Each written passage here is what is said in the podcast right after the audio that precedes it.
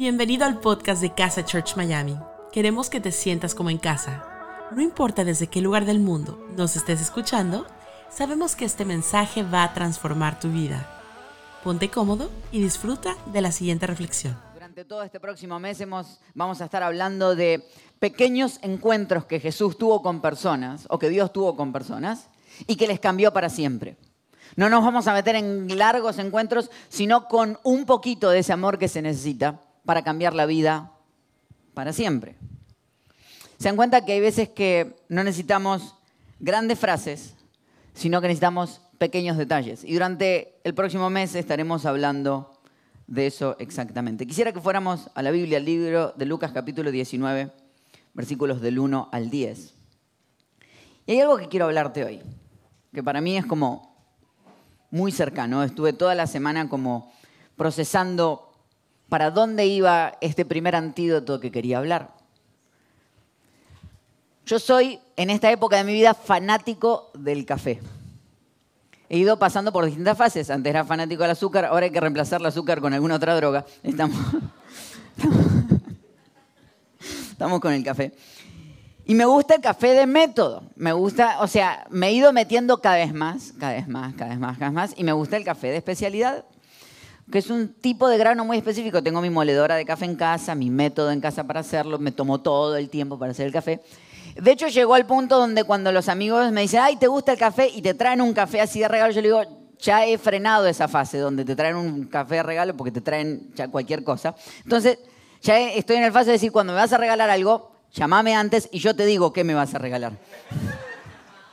Aviso por si las dudas, porque como vamos para Bogotá ya me veo que vienen las toneladas de café miremoslo juntos antes. Eh, entonces, pero me, he puesto cada vez más específico con el tema.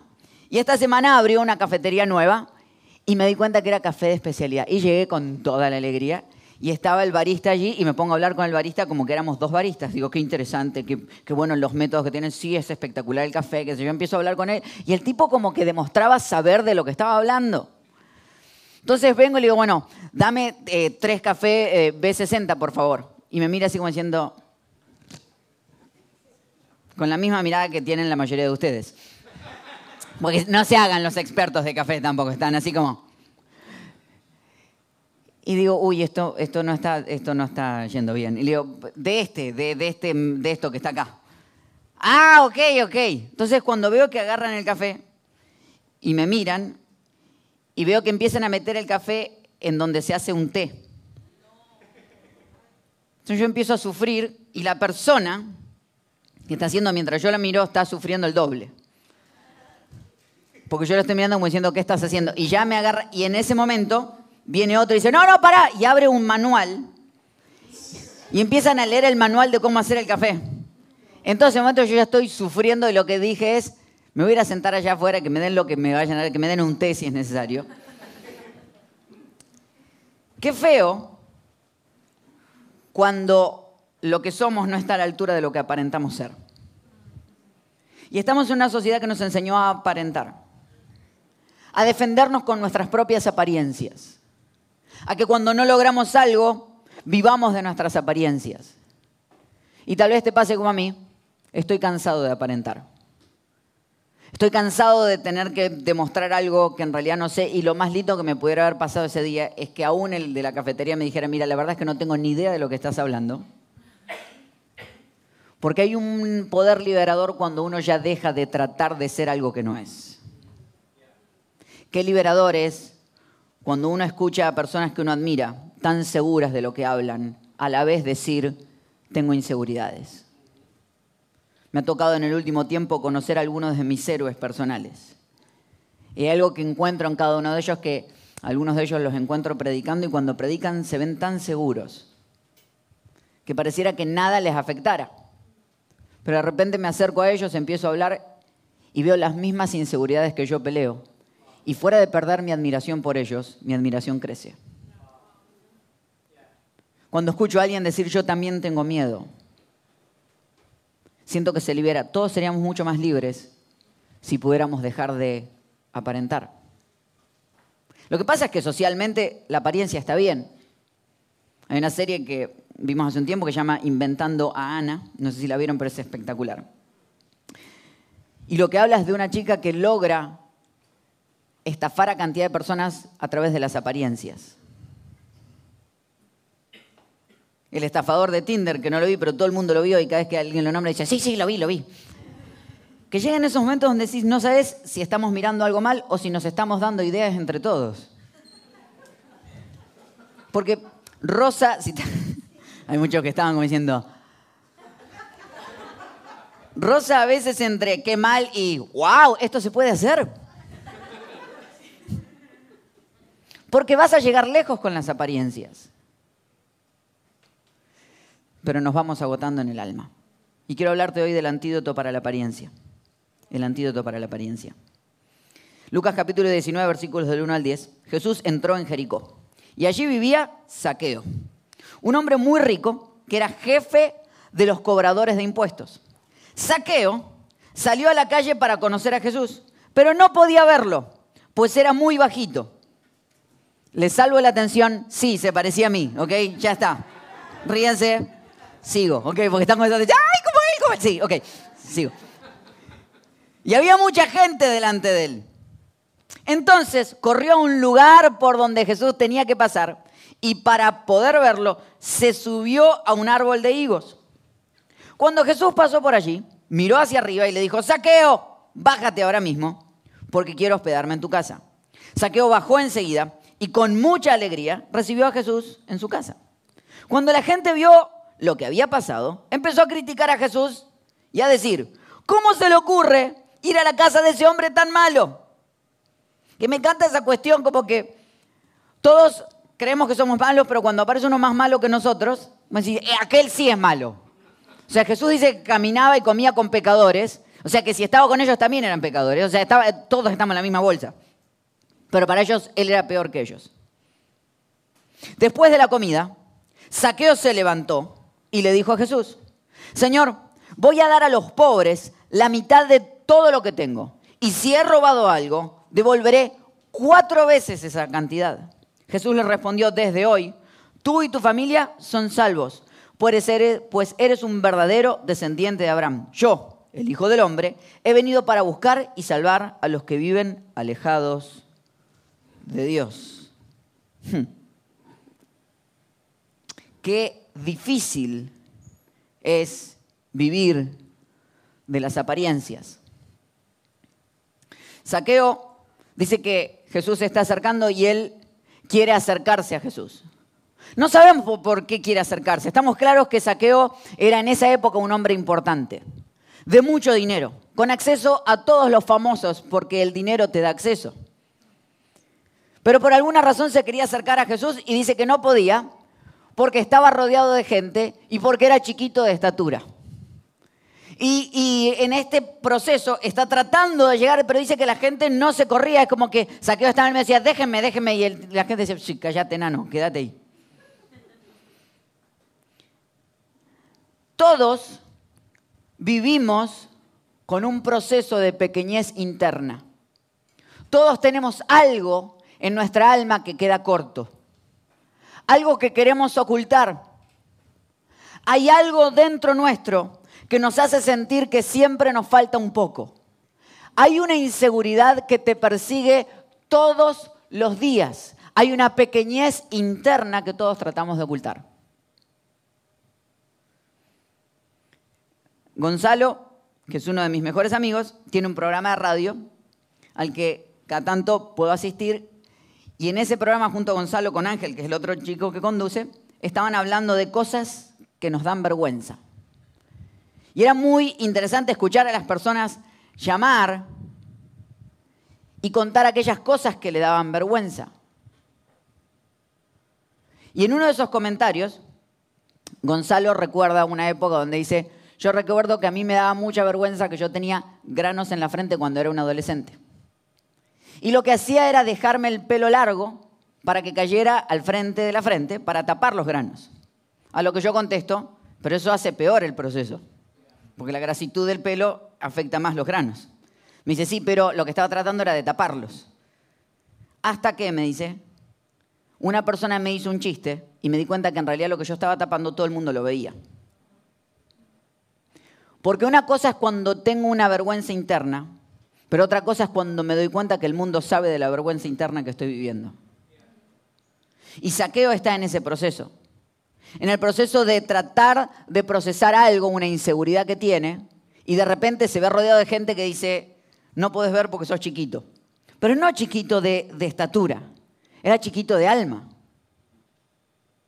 Y al punto que se sube a un árbol, un árbol que está lleno de hojas, creo yo, para también esconderse un poco, porque da vergüenza tener que subirse a esos espacios. Porque todos llegamos a este proceso en el que creemos que nadie nos ve, pero todo el mundo está viendo lo que nos está pasando. Todo el mundo se da cuenta las inseguridades que estás tratando de procesar. Y no hay peor momento que el que nos damos cuenta que fuimos expuestos. Saqueo se siente expuesto a que aquello que peleó toda su vida, hoy lo está dejando expuesto delante de las personas. Hace como 12, 13 años atrás, una persona en búsqueda de expresar su cariño hacia mí, me regaló unos zapatos que me hacían ver más alto. Eran increíbles. ¿Por qué? Porque el zapato por fuera era un zapato normal y el taco iba por dentro del zapato. Entonces era como un zapato botita, pero lo que veías es que yo iba, cuando me los ponía, que tenía solamente dos pares de esos, levantaba como una, un, un poquito así. Que era increíble porque, o sea, de golpe decías, mira cómo creció este tipo, pero no podías entender de dónde había crecido. Porque vos veías por fuera y yo veía, me veía igual. Claro, el problema es que había días que no tenía su zapato, entonces volvía a la altura normal. Entonces la gente hacía como silencio.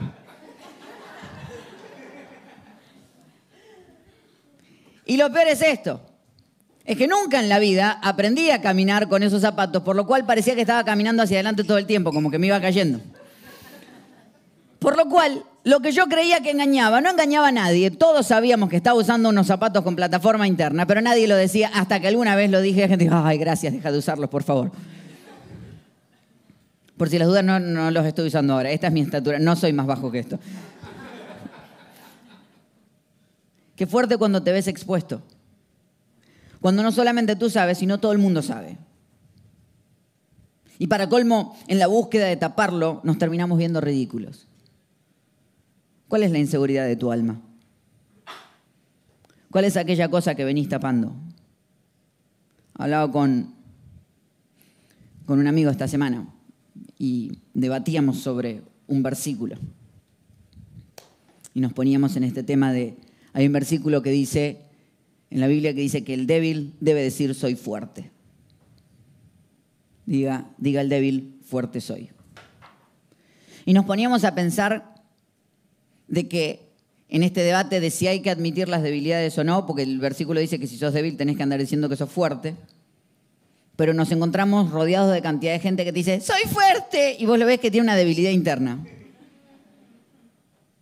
Una época se había puesto de moda en una iglesia a la que yo asistía que había que decir, estoy en victoria total, rotunda y aplastante. Y vos lo veías y la persona más que aplastante estaba aplastado, pero estoy en victoria. Y. No sé dónde será victoria, pero no te está yendo del todo bien. O sea... Yo le decía, hay algo interesante el pasaje que dice que el débil debe decir soy fuerte. Pero para decir esto tengo primero que admitir que soy débil. Porque si no, como el débil sabe que es débil. Porque el peligro es que el fuerte se crea fuerte cuando en realidad es débil. Porque hay un proceso en estas pequeñeces que tenemos por dentro que nos hace mucho más libres cuando las contamos al mundo y decimos, esto es lo que estoy viviendo. Esta es la habilidad que estoy pasando. Esta es la inseguridad con la que he peleado toda mi vida. Y ya no puedo aparentarlo. Y tienes esa opción o tienes la opción de lo que hizo Saqueo. Que tal vez por esa misma pequeñez que tuvo toda la vida y por la cantidad de gente que le habrá dicho de todo, decidió entender esta frase que me dijeron alguna vez, si no me van a querer, que me teman. Porque lo que Saqueo hizo fue agarrar una de sus habilidades y subirle el volumen.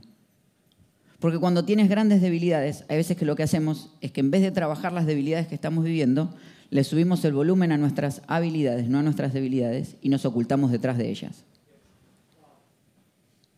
Porque creemos que si aparento que estoy muy bien, subiendo aquellas cosas que me hacen exitoso, le voy a demostrar a todos estos que en realidad yo era mejor de lo que ellos creían. Y lo que hace Saqueo es subirle el volumen a eso. Por, algo termina siendo el jefe de los cobradores de impuestos. Para ponerlo en contexto, Saqueo era judío, era del pueblo de Israel. ¿Qué hacía entonces cobrando impuestos? Porque lo que hacía el cobrador de impuestos era cobrarle impuestos a los del pueblo de Israel. Pero no era simplemente un cobrador, era jefe de los cobradores.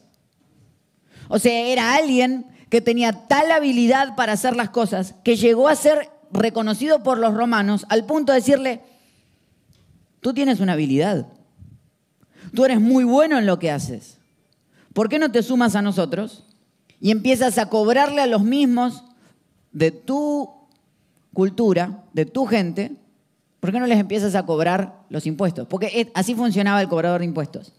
El imperio romano establecía una base. Le decían, esto es lo que queremos cobrar. Y para tú ganar, vas a tener que cobrar lo que quieras a partir de aquí. Entonces, lo que hacía el cobrador de impuestos es que le miraba la cara a la persona y decía, tú vas a pagar un poquito más. Y tú vas a pagar un poquito más. Y así se hacían las riquezas. Saqueo era bueno en lo que hacía. Por algo tenía tanto dinero.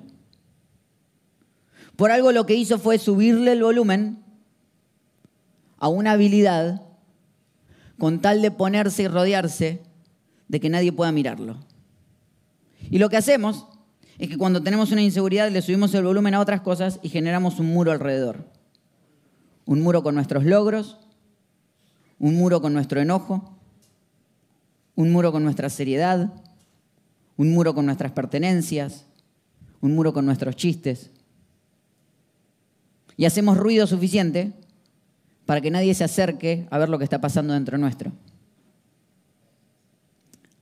Hay algo que pasa todo, el tiempo en, en el gimnasio donde voy, y es que siempre hay alguno que está entrenando y es exagerado el ruido que hace. Es decir, o la estás pasando muy mal, pero a veces voy a decir, ¡ah! ¡Pum! Y tira la, Y vos lo mirás y decís, y no tiene tanto músculo como para hacer tanto grito. ¡Ah! ¡Ah! Y le está levantando cinco libras de cada. Y otro día estaba entrenando con un amigo y me dice, no le, hagas caso, no está haciendo nada. ¡ah! Es decir, cuando, cuanto más gritan parece que menos hacen. Porque así hacemos, cuando estamos llenos de inseguridad, lo que hacemos es elevar la voz taparnos.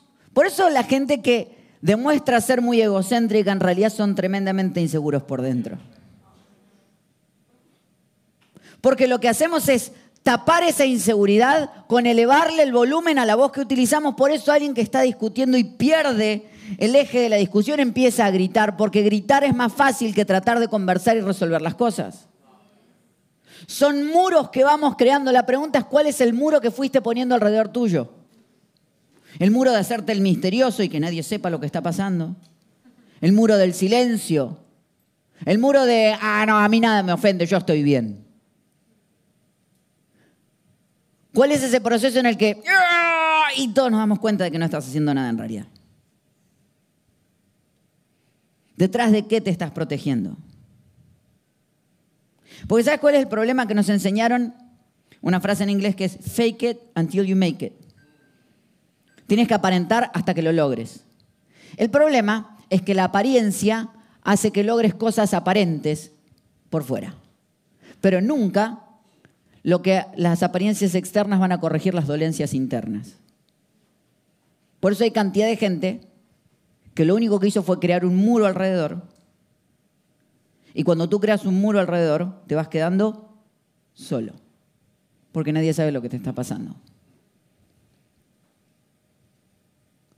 Saqueo elevó un muro a su alrededor. Se escondió detrás de sus apariencias de ser un tipo malo que tenía dinero. Y pareciera que esa era la personalidad de él. De hecho, hay algo que el otro día escuchaba a un rabino decir y me encantó esta, esta historia que ellos contaban, de que por lo general las ciudades que tenían muros más altos era comprobado que su milicia era muy débil. Por lo cual tenían que protegerse porque sabían que si alguien entraba los iba a destruir. Pero aquellas personas que, aquellas ciudades que tenían milicias fuertes, no necesitaban muros altos. Cada vez que me protejo es porque estoy muy débil por dentro. Tengo mucho miedo que alguien me haga preguntas. Y me sorprendió algo, que justo la historia de Jesús con saqueo sucede en Jericó. Jericó es una historia que en el Antiguo Testamento cuenta que es una ciudad que está rodeada por muros, los cuales, después de dar siete vueltas, los muros caen y el pueblo de Israel gana casi que sin pelear una ciudad rodeada de muros altos porque es débil por dentro. Y eso es lo que hace Saqueo, pone muros altos. Eso es lo que hacemos nosotros con las apariencias, ponemos muros altos. No, no me está pasando nada, yo estoy bien, nada entra aquí adentro. Elevo a través de mis éxitos y le hago creer a la gente que nada está pasando en mi alma. Y pongo cara de serio o cara de feliz, cuando en realidad estoy muy débil por dentro.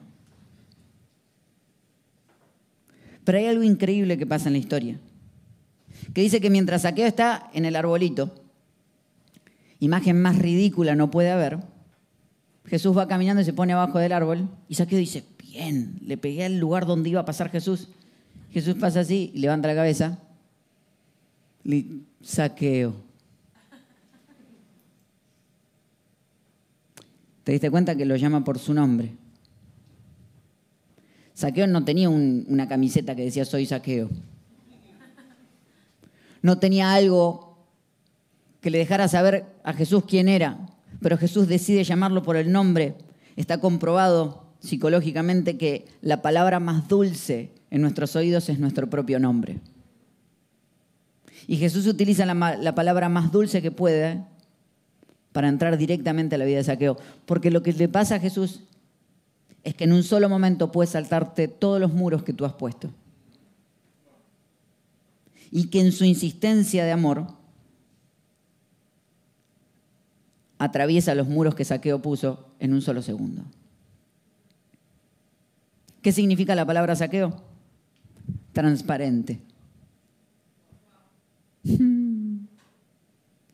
Jesús lo mira y le dice, a mí no me engañas. Yo sé lo que estás viviendo y yo sé quién eres.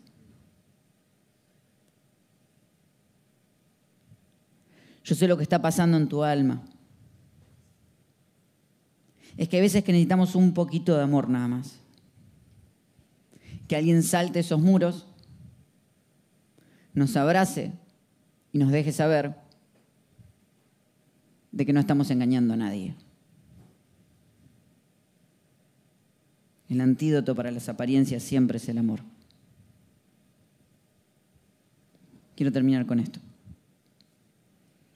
Dice que Jesús abraza a Saqueo, se van caminando a la casa de Saqueo.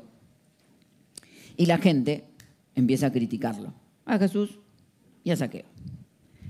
Porque cada vez que saques de adentro aquellas cosas que te dieron un poquito de vergüenza, no va a faltar el que te critique, porque a todos les incomoda que alguien empiece a expresar aquellas cosas que está viviendo. Porque el día que expresas y te sacás las caretas, Haces sentir incómodos a todos aquellos que siguen con la careta puesta. El día que empezás a expresar aquellas cosas que te están pasando y rompes en este mundo de hipocresía y empezás a ser vulnerable, la gente se empieza a sentir incómoda porque no sabe qué hacer con vos. De hecho, la gente cree que a Jesús lo engañó Saqueo. Es decir, mirá, no se dio cuenta. Ahora le va a pedir plata también a Jesús. Jesús sabe exactamente quién es Saqueo. Y sabe que ni siquiera Saqueo es toda esa coraza que puso de estafador. Porque hay veces que uno cree que cuando yo te digo que Jesús puede ver más allá de tus muros, lo que crees es que Jesús está viendo tus errores. Tus errores los ve Jesús y los ve todo el mundo. Y todos vemos nuestros propios errores. Jesús lo que ve es más allá de los errores. Y ve originalmente la persona que eres. Toda esa coraza que pusiste, sabe que no es verdad. Sabe que todo eso que quisiste, que te utilizabas para definirte desde tus éxitos hasta tus fracasos, Él sabe que no es verdad. Él sabe directamente quién eres. Y va derecho hasta ahí. Y me encanta que una de las cosas que pasa es que Saqueo vive tratando de aparentar quién es. Y Jesús dice, yo quiero ir a tu casa. Y no sabemos qué pasa en esa conversación. Pero dice que después de comer juntos, Saqueo se para y dice, yo quiero devolver todo lo que he robado. Algo pasa. Jesús vio directamente su corazón y hay una frase que Jesús dice que a mí me encanta. Dice, yo vine a buscar a los que están alejados de Dios. Hay otra versión que dice, yo vine a buscar a aquellos que están perdidos. Para algo estar perdido necesita tener un dueño. Saqueo creía que él era el que estaba buscando a Jesús y no se dio cuenta que Jesús era el que lo estaba buscando a él. Y cuando Saqueo se dio cuenta que no tenía que hacer ninguna apariencia para ser aceptado, sino que ya pertenecía, Saqueo volvió a ser quien era originalmente.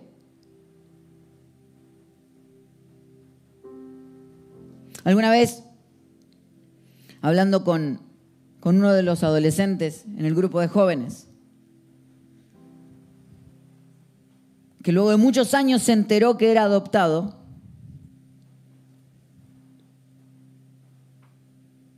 me dice, yo aprendí algo. Y yo pensaba que ser adoptado era ser algo menos, porque era que quienes me criaron, quienes me crearon no me quisieron. Pero me di cuenta que la adopción es mucho más fuerte que aquellos aún que tienen a sus padres, porque no es que yo caí de casualidad en las manos de mis papás, sino que mis papás vinieron y me escogieron directamente a mí. Me apuntaron a los ojos y me dijeron, yo te quiero. Saqueo por primera vez sintió lo que es que Jesús fuera directamente hasta donde él estaba, lo mirara a los ojos y le dijera, yo te quiero. Tú vienes conmigo. Y cuando eso sucedió, salió la verdad de quién es Saqueo. Porque para mí Saqueo no es ese hombre que robó, es el que después dice, yo voy a dar la mitad de lo que tengo a los pobres y voy a devolver cuatro veces lo que robé. Esa no es la ley. La ley exigía que si habías robado tenías que devolver el 100% más una quinta parte. Saqueo decide devolver el 400% de lo que robó. Porque para mí, Saqueo es un generoso. Para mí, Saqueo es un tipo que seguramente le gustaba reírse y quiso toda la vida estar rodeado de amigos. Pero fueron las inseguridades, aquellas cosas que él se creyó, las mentiras que fue llevando, la apariencia que generó, que le hizo ser una personalidad que nunca fue la de él. Y Jesús lo que vino a decir es, me voy a saltar tus muros y te voy a llamar a ser quien fuiste originalmente llamado a ser. Y ese es mi llamado a tu vida en el día de hoy. A que dejes de aparentar y que muestres el brillo que Dios puso en tu vida. Porque el antídoto para la apariencia es darte cuenta que con la apariencia vas a lograr estar en lugares donde no quisiste estar nunca. Pero si de repente abres el corazón bajas los muros y te llenas de confianza que Dios pone en ti, yo te aseguro que la apariencia empieza a caerse.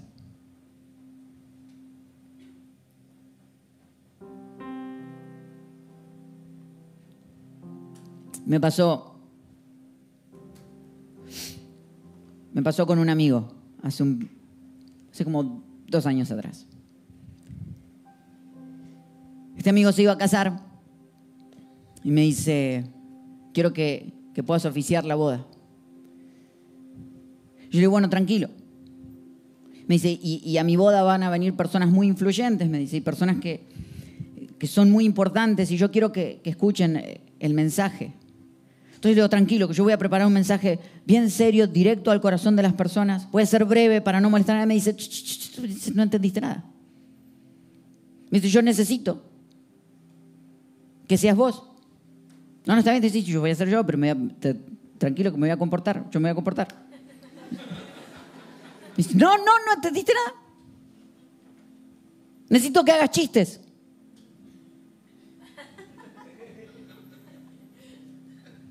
Pero, es una voz. Necesito. O sea, la gente tiene que. Y, siguió. Seis meses creo que llevó la preparación de la veda. Cada vez que nos veíamos me dice: Mirá que más te vale que. Hacenos reír, ¿eh? Hacenos reír. Ya me empezó a poner nervioso. Decir, yo. O sea, sé predicar, no soy un humorista tampoco. Y vos tenés que ver, me agarraba cada vez que iba. Antes, la última semana me agarraba y me decía: Dale, ¿eh? Y agarraba a las personas y dice, no sabes lo que te hace reír este tipo. Una tensión. Para colmo la gente me miraba y esperaba que yo le hiciera un chiste. Yo sentía que entraba y te escuchaba. O sea,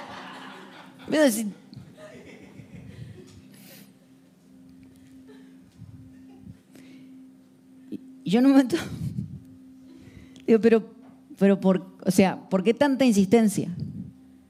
Me dice, porque ya alguna vez te invité a otro espacio. Te comportaste como quien no eras y no sé qué te pasó. Pero yo lo que necesito es que brilles con lo que Dios puso en tu vida. Porque cuando vos brillás, yo te aseguro que Jesús brilla. Cuando no ocultás quién sos, sino que le subís el volumen totalmente a aquellas cosas que Dios puso en tu vida, que no te hace igual a otros, sino que te hace único, ahí pasa algo. Y fue ese día donde yo tuve un momento demasiado especial conmigo mismo. En entender quién soy. En abrazar aquellas cosas que Dios me dio. No mis errores, sino aquellas virtudes que Él me regaló. Que me hacen distinto a los demás. Y que el otro día mi esposa se sentaba conmigo y me decía, hay gente que dice, yo vengo los domingos y espero que hagas un chiste. Yo digo, pero yo vengo a predicar, ¿qué hace la gente? Hay que ser profundo, hay que ir directo al alma. Me dice, pero la risa sana. Y ante tantas cosas que vivimos en la vida que a veces nos hacen sentir tan serios, que alguien tome un momento y me haga reír me hace bien. ¿Qué significa? ¿Que cada vez que alguien se para aquí tiene que hacer chistes? No. Lo que tiene que pasar es que cada vez que alguien se para aquí, sea quien fue llamado a ser. Porque cuando cada uno de los que estamos en este mundo somos quienes fuimos llamados a ser y no aparentamos, sale lo mejor de nosotros, ese brillo lo que hace es apuntar directamente al creador del brillo que está dentro nuestro. ¿Cuál es mi llamado en el día de hoy? Es a que te bajes del árbol. Porque Jesús te está llamando directamente por nombre a que nos dejes ver quién eres realmente, a que dejes de aparentar. Porque este mundo es un mejor lugar cuando eres quien fuiste creado para ser. Baja los muros. Deja de engañarte. Y muestra aquella cosa que Jesús puso en tu vida. Dios, te damos gracias en este día por tu amor, por tu dulzura, por tu insistencia en que cuando estamos en el espacio de tu casa, podemos ser nosotros mismos. Que no tenemos que aparentar nada ni tratar de convencer a nadie, porque ya pertenecemos a ese lugar. Oro por aquellos que esta semana necesitan hacer caer los muros que están a su alrededor. Muros detrás de los cuales se han ocultado durante demasiado tiempo. Oro por aquellos que hace muchos años que no son ellos mismos. Que les enseñaron que llorar estaba mal, que reír estaba mal, que ser inocente estaba mal, que decir no sé estaba mal. Oro por aquellos que hoy necesitan reencontrarse con la identidad que has puesto en ellos.